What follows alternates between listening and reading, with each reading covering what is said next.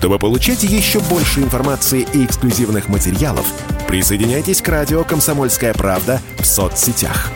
В отечественных социальных сетях. Смотрите новые выпуски на Рутьюбе, читайте телеграм-канал, добавляйтесь в друзья ВКонтакте, подписывайтесь, смотрите и слушайте. Радио «Комсомольская правда». Самая оперативная и проверенная информация в эфире и соцсетях.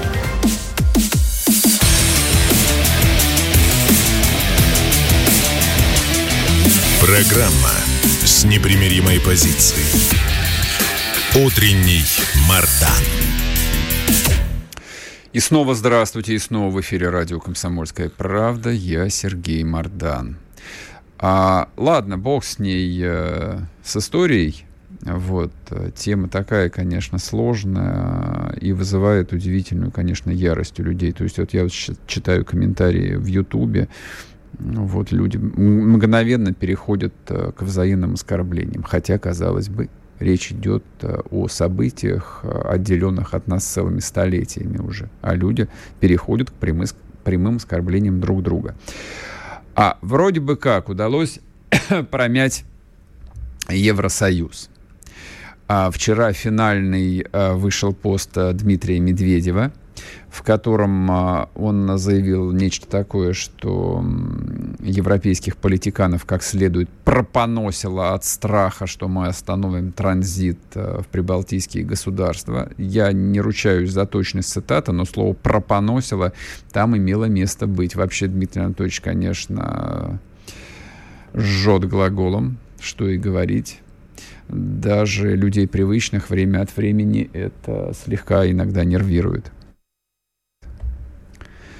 А Евросоюз согласовал, э, согласовал схему транзита железнодорожного, правда, пока что. Правда, пока что железнодорожного. У меня, правда, остается а, без ответа следующий вопрос. А почему только железная дорога выведена из-под этого режима санкций?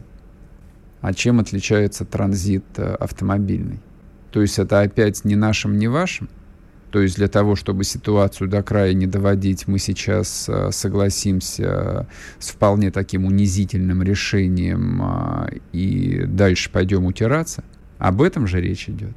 Я абсолютно с этим не согласен. Я считаю это категорически неверным. То есть если Россия согласится на версию Евросоюза о том, что из-под действия ограничительных мер выводится только железнодорожный транзит, это не то, что половинчатое решение, это поражение России. Автомобильный транзит, который занимает э, в товарообороте Калининградской области с Россией, мягко говоря, очень большую долю, критически большую долю, даже близко не должен попадать ни под какие ограничения.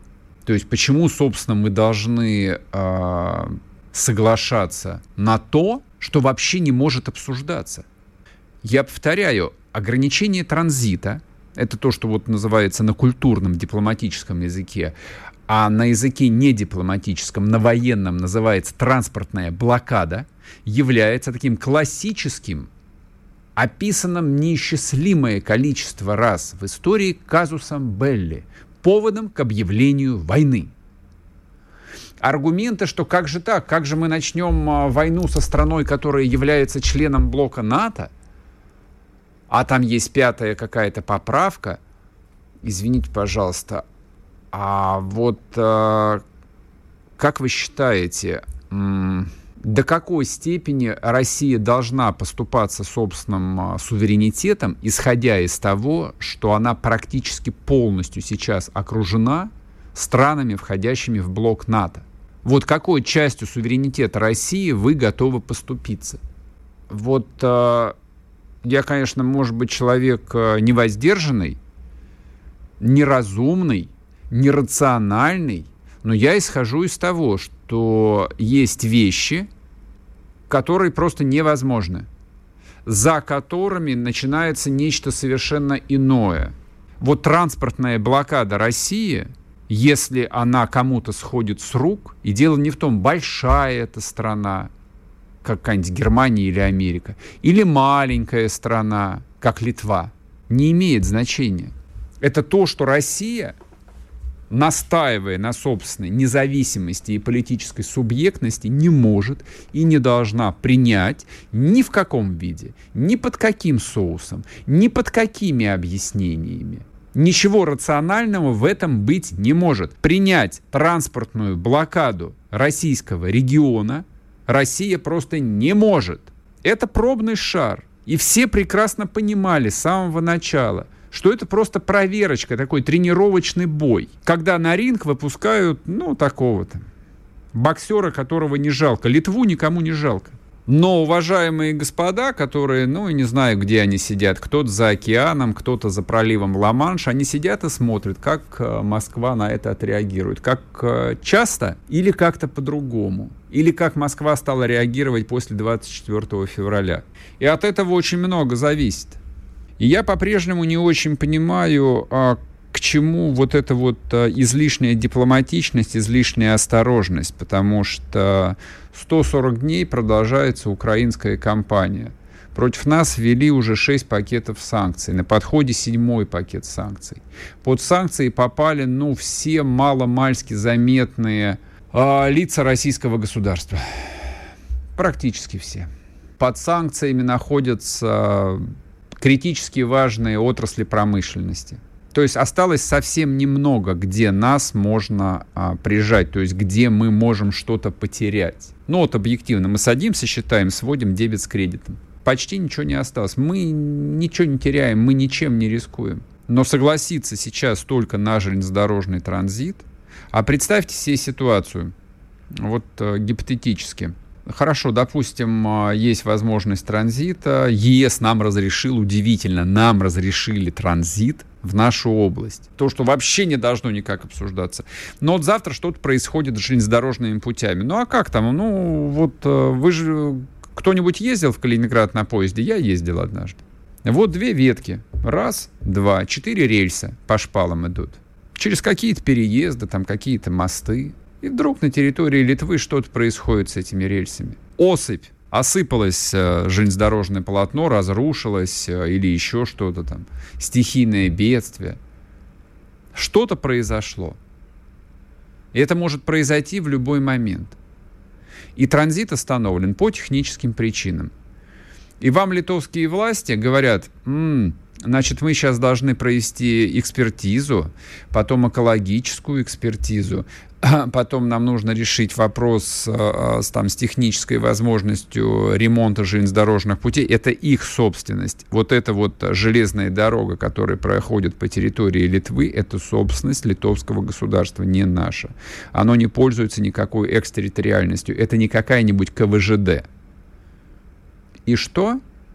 Я вам скажу, что и Калининградская область снова в транспортной блокаде. Вот что будет, если Россия сейчас на это согласится. Поэтому я, конечно, очень рад и с интересом тоже прочел эм, комментарий Дмитрия Анатольевича Медведева, блистательный. Но мне кажется, тут праздновать э, победу было бы, сильно говоря, преждевременно. Нет никакой победы. Нет никакой победы. Победа – это когда а, чиновники Брюсселя я не знаю, какая-нибудь Урсула фон дер Ляйн говорит вдруг, а она, по идее, должна была это сказать на следующий день после э, заявления какого-нибудь э, литовского политика, что нет, нет, э, они не правы, категорически Евросоюз исповедует принцип соблюдения международного права, мы категорически не поддерживаем и не позволим ввести никаких транспортных ограничений против Калининграда. Знаете, когда при как, вот в каком случае это произошло бы. Если бы э, ну, ряд э, частей постоянной дислокации, которые находятся вот там вблизи, тут же выдвинулись в сторону литовской границы. И по идее так и должно было быть. А сейчас происходит все ровно с точностью до наоборот. Вчера была в социальных сетях опубликован такой коротенький ролик, как американские танки Абрамс дислоцируются в районе так называемого Сувалковского коридора. Это нам грозят. Это не мы грозим, это нам грозят.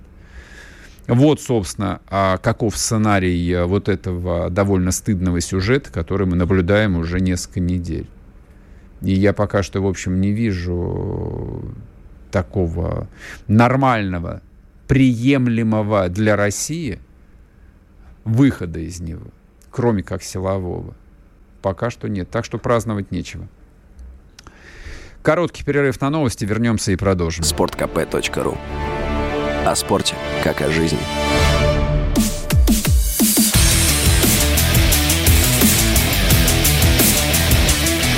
Программа с непримиримой позицией. Утренний Мардан. И снова здравствуйте, и снова в эфире радио «Комсомольская правда». Я Сергей Мордан, идет на YouTube-канале «Мордан 2.0». Подписывайтесь, если вы еще не подписались. А нажимайте, соответственно, кнопку «Нравится», если вам нравится. Если не нравится, ну, тогда нажимайте «Не нравится» на самом деле. Так, а я напомню, продолжается голосование в телеграм-канале «Мардан» по поводу памятника напротив а, бывшей бывшего Херсонского обкома партии. А местные власти сообщили о том, что они хотели бы на постаменте, на котором раньше находился памятник э, вождю мирового пролетариата Владимиру Ильичу Ленину, установить памятник императрице Екатерине Великой. Вот что они хотят поставить. Вопрос. Это правильно. Это соответствует исторической правде. Второй вариант. Верните Ленина. Это его место. Третий вариант – если уж вам хочется обязательно поставить какой-нибудь памятник, а у нас есть в стране такие люди и такие ведомства, которые обожают ставить бронзовые памятники, не буду говорить какие, ну тогда поставьте памятник русским солдатам, которые освободили Херсон после 30-летней украинской оккупации. Три варианта. Значит, сейчас 11 э, с лишним тысяч голосов Ах, результат вас удивит, друзья мои. Заходите, голосуйте. Вот все, кто за Ленина, заходите, голосуйте. Все, кто за Екатерину Великую, заходите, голосуйте. Все, кто не за то, не за другое, тоже заходите, голосуйте. Телеграм-канал Мардан. А еще одна новость, которая вызывает у меня, честно говоря, большое беспокойство. И я сразу вот э, вспоминаю э, тот э, довольно стыдный сюжет. Помните? Несколько месяцев назад, когда начались мирные переговоры с Украиной. Они сначала велись э, на территории Белоруссии, где-то там среди болота бескрайних лесов, потом их онлайн вели, и одного из э, членов э, украинской переговорной группы каким-то поразительным образом застрелили в Киеве сразу. Такие странные очень переговоры были, когда там, видите, один из участников переговоров был убит. Очень странные переговоры. А вот а, сейчас у меня ощущение а, возникает примерно те же самые. А, до позднего вечера российская делегация с украинской делегацией при участии турецкой делегации вели переговоры в Стамбуле по поводу украинского зерна. Тема, а, ну вот с экономической точки зрения совершенно ничтожная, потому что реальных запасов зерна, которые на Украине на элеваторах остались, не очень много. Скорее всего, большую часть его уже продали налево, украли банально. А урожай этого года он еще не начал поступать на элеваторы, потому что и остались незасеянными порядка 40%, ну, по разным оценкам, до 40% пахотных земель в силу там разных причин. Где-то шла война, где-то не было дизеля, где-то, в общем, а, владельцы этих сельхозугодий не хотели рисковать. Понятно. Людям не до этого было. Вот. Но тема активно раскачивается всей э, мировой медийной закулисой как э, заговор Путина против э, человечества. То есть, что Россия хочет уморить миллионы людей голодом. Этот месседж, он из мировой прессы никуда не уходит. Последний раз, вот я именно в таких формулировках его встречал буквально вчера. Так пишут американские газеты, так пишут немецкие газеты, так пишут французские газеты. Именно в таких формулировках. Причем удивительно, никто не хочет анализировать цифры. Даже экономические издания, вот их вдруг поражает какая-то редкая форма слепоты, они не хотят а, смотреть на статистику, а целиком и полностью доверяют а, ну, утверждениям, скажем так, администрации Зеленского. Странно, да? Не, мне не странно. Мне это нормально. Это и называется настоящая военная пропаганда, как она есть. Нам тоже неплохо было бы этому каждый день учиться настоящим образом, как Ленин учил. Вот. Но, тем не менее, переговоры прошли. Хотя э, довольно много людей на протяжении последних, э, ну, примерно полутора-двух месяцев давали понять, что да нет, Россия никакие переговоры вести не будет. Не, мы не отказываемся, но вести, в общем, мы не имеем а, никакого желания, потому что не с кем их вести. Ну, так и, ну, провели переговоры. И сделали довольно громкие заявления и глава ООН о том, что забрежил свет в конце туннеля, и э, Укра... значит, Киев поспешил э, сказать, что мы близки так сказать, к решению. Зеленский, кстати, вчера вечером об этом в своем ежедневном выступлении сказал. Зеленский сказал, у нас никто об этом традиционно не сказал. То есть повторяется ровно та же самая ситуация, когда мы что-то узнаем от хохлов это, это просто фантастика. Вот понимаете, это просто фантастика. Мы раз за разом наступаем вот с каким-то упорством необыкновенным на одни и те же грабли. И эти грабли раз за разом разбивают нам рожу в кровь. Мы утираем кровавые сопли, проходит день, и мы снова наступаем на эти грабли. Я не понимаю. Я не могу это объяснить, правда. Почему до сих пор не выработана, ну, некая а, взвешенная, проработанная позиция по этим переговорам? В чем проблема? Нам что скрывать? То есть вот если покопаться в этом вопросе, все очень просто. Украинская армия заминировала а, порты в Николаеве и в Одессе практически сразу, в первые же дни с э, начала операции. Они к этому готовились, они этого ждали, у них было достаточно технических средств. Акватории портов были заминированы. Так ведь? Так. Есть этому подтверждение сколько угодно. Находятся ли вблизи этих портов э, российские военные корабли, которые держат э, ну, на условном прицеле зерновозы? Нет, нету. Там нету российских кораблей. Более того, за 140 дней а, целенаправленных ударов по инфраструктуре этих двух торговых портов не наносилось. Инфраструктура Одесского и Николаевского порта не рассматривалась как военная инфраструктура, по ней не наносились ракетные удары. Хотя могли. То есть в условиях, как вы понимаете, настоящей войны, гражданские аэропорты в том числе, торговые порты в том числе, подвергаются массированным бомбардировкам в первые же часы конфликта. В данном случае нет.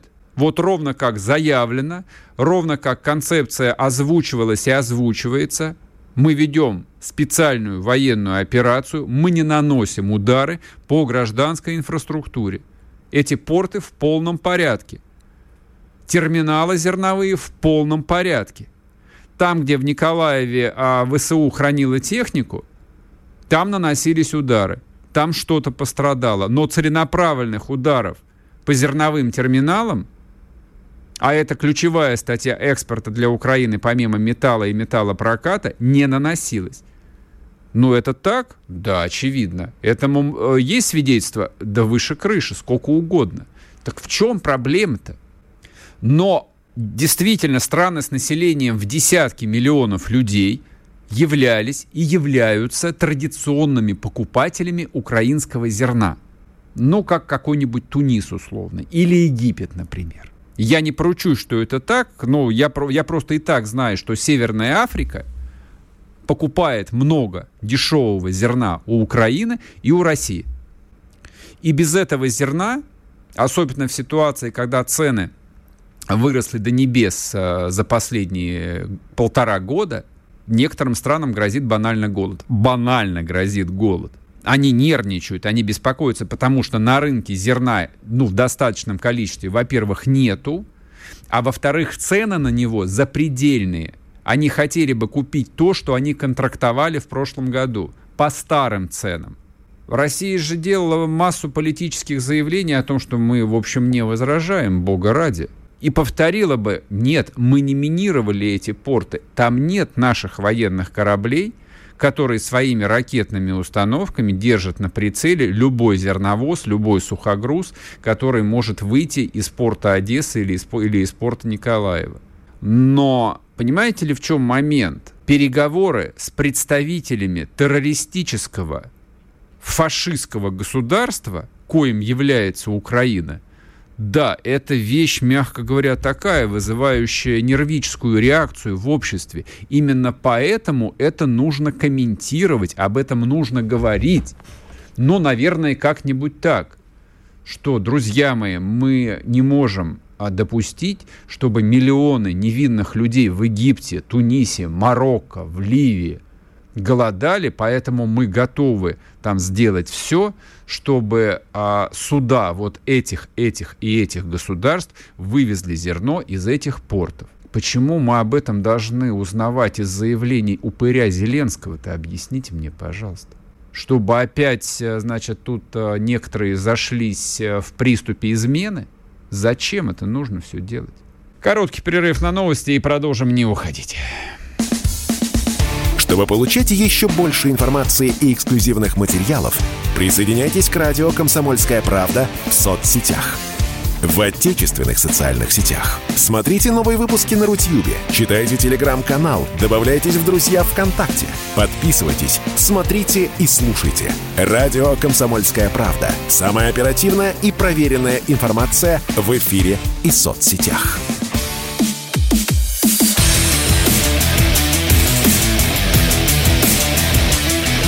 Программа с непримиримой позицией. Утренний Мардан. И снова здравствуйте, и снова в эфире радио «Комсомольская правда». Я Сергей Мардан. Идет трансляция на YouTube-канале «Мардан 2.0». Подписывайтесь, если не подписались. Подписывайтесь на телеграм-канал «Мардан», где, во-первых, идет трансляция, а во-вторых, идет голосование по поводу, а, ну, скажем так, дополнения того набора исторических символов, которые России необходимы. Они, собственно, России и были необходимы до 24 февраля 2022 года, а сейчас они остро необходимы потому что нам как-то нужно объяснять самим себе, а также жителям освобожденных территорий, а почему все так. То есть почему а, российский флаг над Херсоном это нормально, и почему российский флаг над Одессой и Николаевым или Екатеринославом это тоже нормально. Идет голосование. В Херсоне напротив здания обкома партии собираются вроде бы как местные власти восстановить памятник Екатерине Великой. Три варианта ответа. Вы с этим согласны, это исторически справедливо. Вы с этим не согласны, на этом месте стоял Ленин и должен там стоять Ленин. И третий вариант, ни то, ни другое. Раз уж место пустое, давайте мы придумаем нечто новое и поставим, например, памятник солдатам, которые освободили Херсон в 22 году. Вот э, три варианта. Заходите, пожалуйста, переходите и голосуйте. А мы сейчас поговорим еще об одной исторической теме, но которая просто откликается в настоящем и будет откликаться в будущем э, крайне болезненно, про Польшу и Германию. Значит, э, поляки э, какое-то время назад, довольно продолжительные уже, сказали о том, что они хотели бы получить репарации за Вторую мировую войну с немцев. Там каким-то боком фигурировал и Советский Союз, который тоже должен платить и каяться – перед поляками, наверное, за все а, разделы Польши, а также, в общем, а, за период 45 года по 89 Но, в общем, у немцев, как э, людям в Варшаве, политикам в Варшаве, кажется, денег сильно больше, поэтому они закончили, наконец, подсчет репараций. Вот про это мы поговорим с Михаилом Смольным, политологом, кандидатом исторических наук. Михаил Борисович, здрасте. Здравствуйте. А вы как думаете, вот э, это относится к категории ну, каких-то исторических анекдотов, э, то есть этим занимаются политические фрики, или для Польши это все абсолютно серьезно, и они действительно верят в то, что ну, слабая, политически слабая Германия, ее действительно можно промять на какие-то репарации? Я думаю, что это такие фантомные финансовые какие-то болячки у Польши, которые вспоминает, что она не успела в советские времена, времена Варшавского договора, что-то получить а, денежное с Германией и переживает, ну, вот это такие вот своеобразные, а, не знаю, европейские украинцы 2.0, которые всегда попрошайничали в Европейском Союзе со всех стран. Ну и в какой-то такой вот ситуации по каким-то причинам, э, кстати говоря, совершенно никому непонятным, кроме самих поляков, кажется, что они сейчас смогут еще раз потребовать у Германии, которая на самом деле на всех официальных уровнях уже давным-давно заявила, что все выплаты всем народам после Второй мировой войны они закончили, все уже выплатили давным-давно, и что больше никогда никому не будут ничего платить. А вот здесь почему-то полякам кажется, что немцы обязательно должны поменять свою вот эту принципиальную позицию и именно в отношении Польши сделать огромное исключение. Судя по тому, что раньше звучала э, цифра 850 э, миллиардов долларов, то сейчас наверняка пересчитанная сумма будет выше, и можно говорить уже там, наверное, что-нибудь за триллиард. Mm-hmm. А, в реальности, конечно, никому в голову не придет, что такого рода требования могут быть осуществлены. Это такие какие-то вот странные, чисто польские ощущения, что им кто-то должен, хотя на самом деле давным-давно в Европейском Союзе Польшу воспринимают как такую попрошайку, которая давным-давно уже не воспринимается как такой э, союзник в каких-то общеевропейских делах, а скорее как э, человек, который потребляет транши из Брюсселя в огромном количестве. И надо сказать, что Германия уже сообщила э, своим польским товарищам, что, э, в общем, и до этого давным-давно много передавала денег польской государственности. В общем, уже сказала о том, что ничего такого не собирается делать. Сколько бы там поляки не насчитали своих воображаемых долгов для Германии. Мне кажется, что отношения между Польшей и Германией будут ухудшаться в силу того, что э, в Германии все прекрасно помнят, что северные территории Польши это на самом деле э, традиционная историческая Пруссия. Никто этого не забыл. Вот этих э, огромных переселений, там, по-моему, или 5, или 7 миллионов немцев было при Сталине переселено с этих территорий, чтобы освободить Польшу. Э, и возможность ее заселить поляками. Поэтому там, что называется, зубов друг на друга огромное количество. И, конечно, никакой речи о том, чтобы Германия что-то выплатила полякам, сегодня не идет. Это такие важные мечтания. А скажите, пожалуйста, вот э, ну, с точки зрения житейской логики, Польша является одним из крупнейших получателей трансфертов э, от Еврокомиссии. А, соответственно, основным спонсором, а, вот, который весь этот банкет оплачивает много лет, является Германия.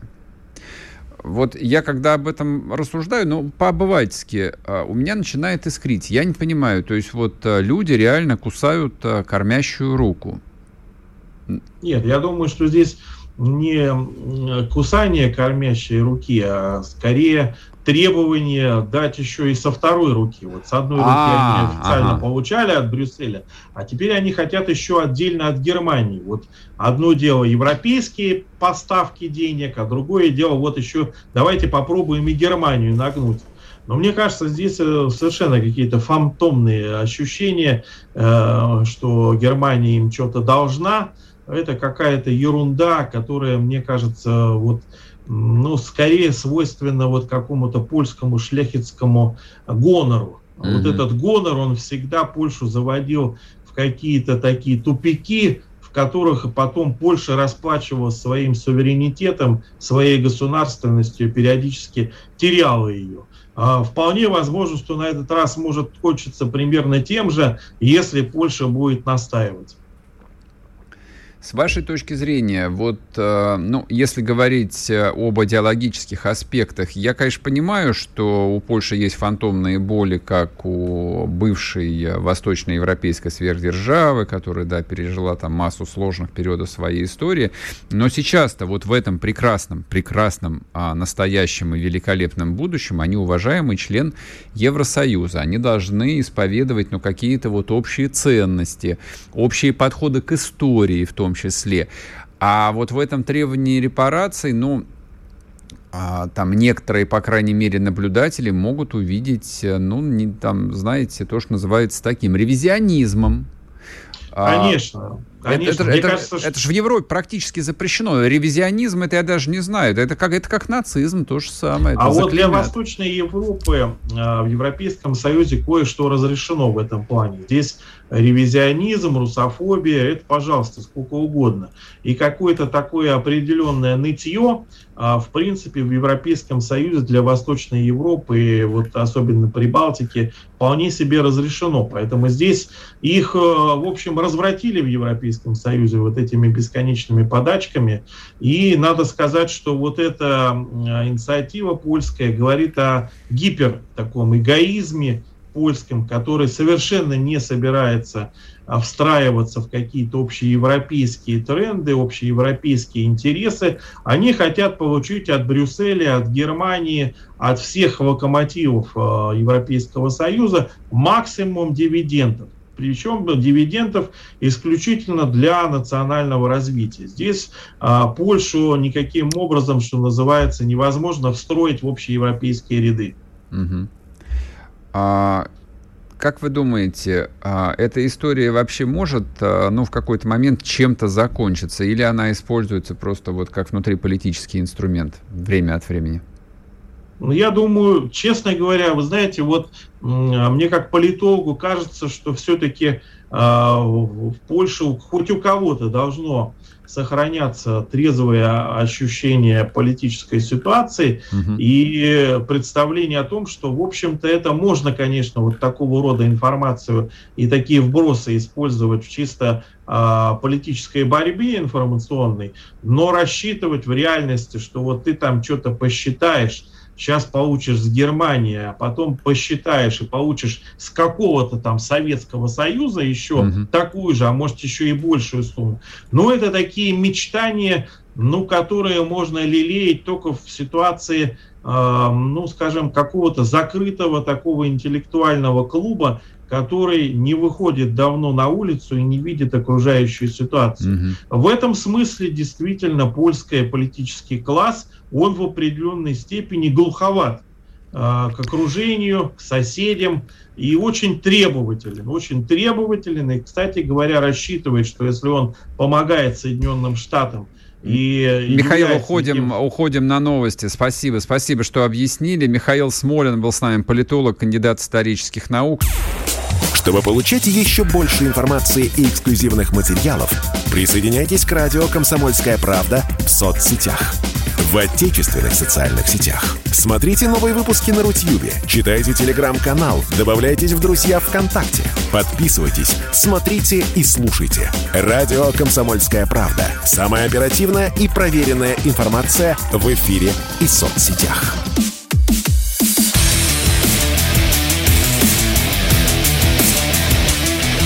Программа с непримиримой позицией. Утренний Мардан. И снова здравствуйте, и снова в эфире радио «Комсомольская правда». Я Сергей Мардан. Идет по-прежнему, идет трансляция на YouTube-канале Мардан 2.0. Если вы не подписались, зря. Подпишитесь, пока YouTube работает. Пользуйтесь. Прекрасное изобретение, на самом деле, американских инженеров. Очень хорошо работает. А, и, соответственно, идет трансляция в телеграм-канале Мардан. Прекрасное изобретение российских инженеров. Но, правда, теперь их называют дубайскими инженерами. Давайте, наверное, подведем итоги э, исторического голосования, которое сегодня проводилось. Я напомню, последний раз напоминаю, э, заместитель главы военно-гражданской администрации Херсона Стремаусов объявил о том, что на месте памятника Ленина там перед зданием а, бывшего обкова партии, естественно, стоял памятник Владимиру Ильичу. При Украине его снесли.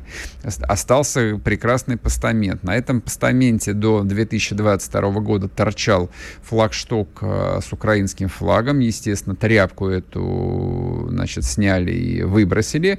И появилась идея не пропадать же местечку и постамент тут не пропадать.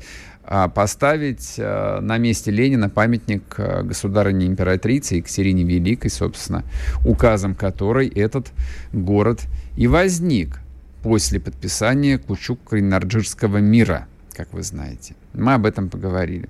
Три варианта ответа предлагалось. Вариант первый. Да, отличная идея. Это восстанавливает историческую справедливость. Давайте поставим памятник матушке императрице. Второй вариант. Верните Ленина. Это его место. Третий вариант. Ну, раз а, памятник Ленину снесли, а памятник Екатерине там никогда не стоял, давайте сделаем новый памятник. Поставим памятник русским солдатам, которые освободили, наконец, Херсон. Результат следующий. Проголосовало, кстати, 14,5 тысяч человек. Много. 54% говорят, что правильно. Идея поставить памятник Екатерине Великой замечательная. За Ленина всего 14%.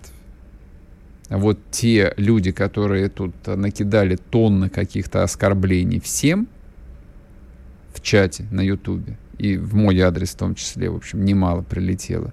Вот я обращаю внимание, вас всего 14%. И 32% это люди, ну вот, э, самые разумные, самые э, аккуратные, которые считают, что нужно поставить памятник русским солдатам на этом месте. 32% проголосовавших отдало свой голос за этот вариант. Мне кажется, замечательная. Мне кажется, прекрасная идея. А, в общем, дальше можно выбирать жителям Херсона.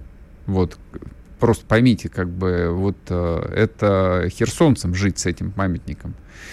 Вот, либо с Екатериной, либо с памятником русским солдатам.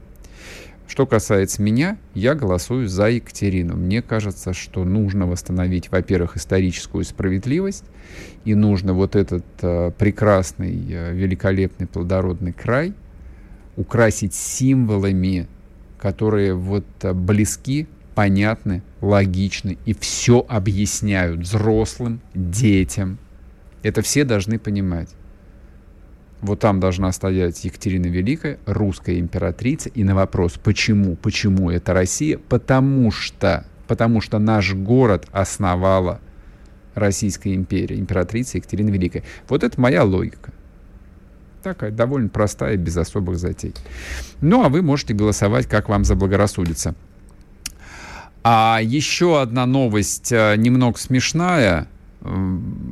Я ловлю себя на мысли, что я, по-моему, уже третий эфир заканчиваю вот такими смешными экономическими новостями. Ну, давайте, я немножечко тревоги в ваш сегодняшний день прибавлю. Тревоги, конечно, у нас будет сильно меньше, чем, допустим, у венгров, а, где объявили чрезвычайное положение и запретили. Вы сейчас не поверите, экспорт дров Венгрии запретила. Это не шутка, это правда. официальное заявление венгерского правительства. Запрещен экспорт дров. Вот, я когда об этом прочел, у меня возникло пер... первое желание у меня было а, купить а, пару машин дров, на всякий случай. Я не знаю зачем.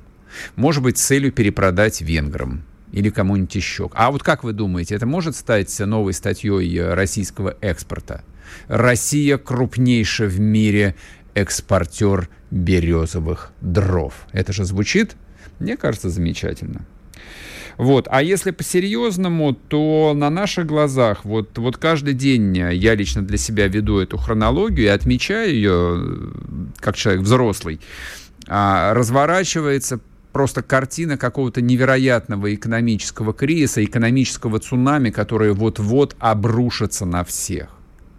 Вот мы с вами можем сейчас рассуждать, думать э, там о какой-то ерунде, скандалить по поводу памятника Ленина или Екатерины Великой, вот обсуждать, не знаю, каких-нибудь там проклятых либерастов, э, Ивана Урганта, Собчак и всех прочих. А тем временем разворачивается настолько величественная картина мировой экономической катастрофы, что все остальное по сравнению с ней меркнет по сравнению с ней меркнет абсолютно все.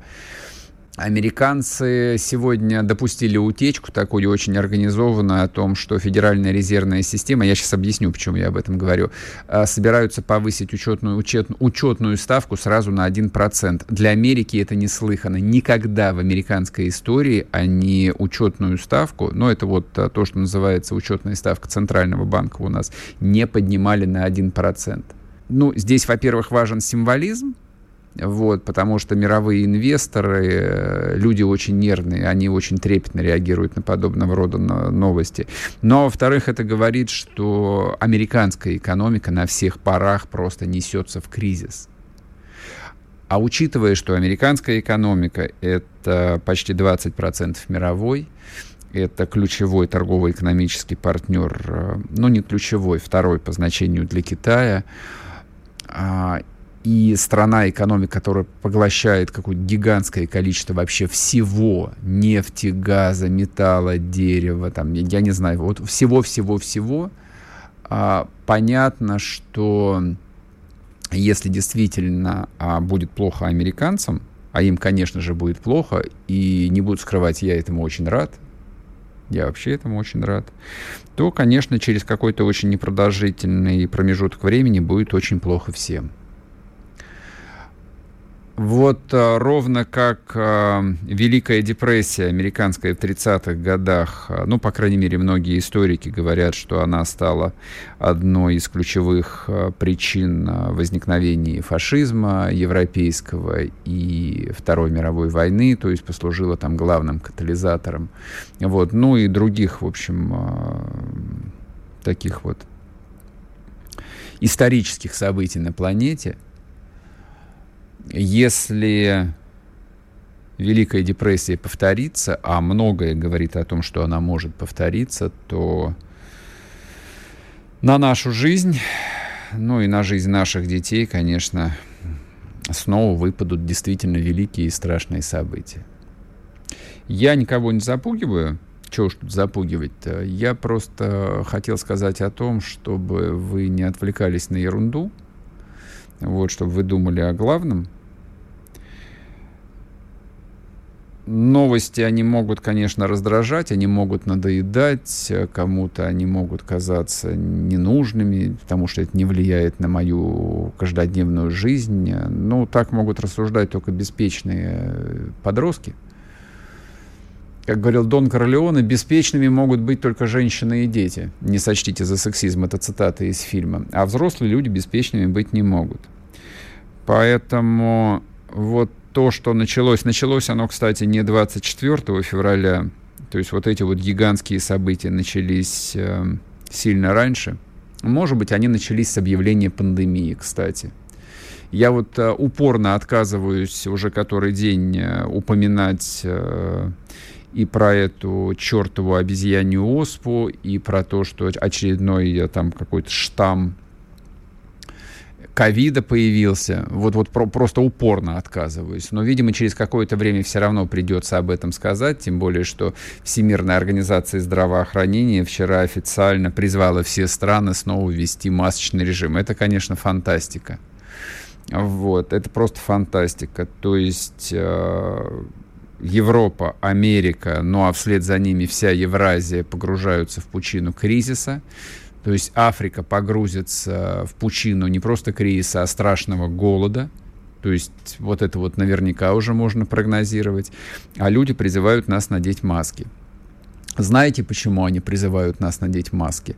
Это уже от отчаяния, потому что они не понимают, как можно остановить вот эту вот гигантскую волну, вот это вот цунами, которая надвигается на все человечество, но прежде всего на тот самый пресловутый золотой миллиард, для которого заканчивается его благословенное золотое 80-летие. Мирное, жирное, сытое. Вот это вот все заканчивается. Вот на этой, э, так сказать, тревожной апокалиптической ноте я хотел бы сегодняшний эфир закончить. Услышимся завтра в то же самое время. Берегите себя. Обнимаю. Пока. Вы слушаете радио «Комсомольская правда». Здесь самая точная и оперативная информация о спецоперации на Украине. Репортажи наших журналистов из зоны боевых действий. Много населенных пунктов брали вообще без боя, потому что ВСУ или националистические батальоны оставляли и бежали. В самом Донецке, по сообщению жителей, по нашим личным ощущениям, ночь прошла относительно тихо. Мне командир сказал, что у них там просто интенсивная перестрелка идет с обеих сторон. Заявление официальных лиц. Поэтому рассказывать, что Россия не вела переговоры или отказывалась, ну, это вранье. А 8 лет что мы делали? Ждали, терпели, просили, показывали, демонстрировали материалы. Комментарии экспертов. Ошибки совершила киевская власть, потому что на ее территории происходил конфликт. Срочные новости о ситуации вокруг Украины слушайте 24 часа в сутки на радио «Комсомольская правда». Никаких фейков, только проверенная информация.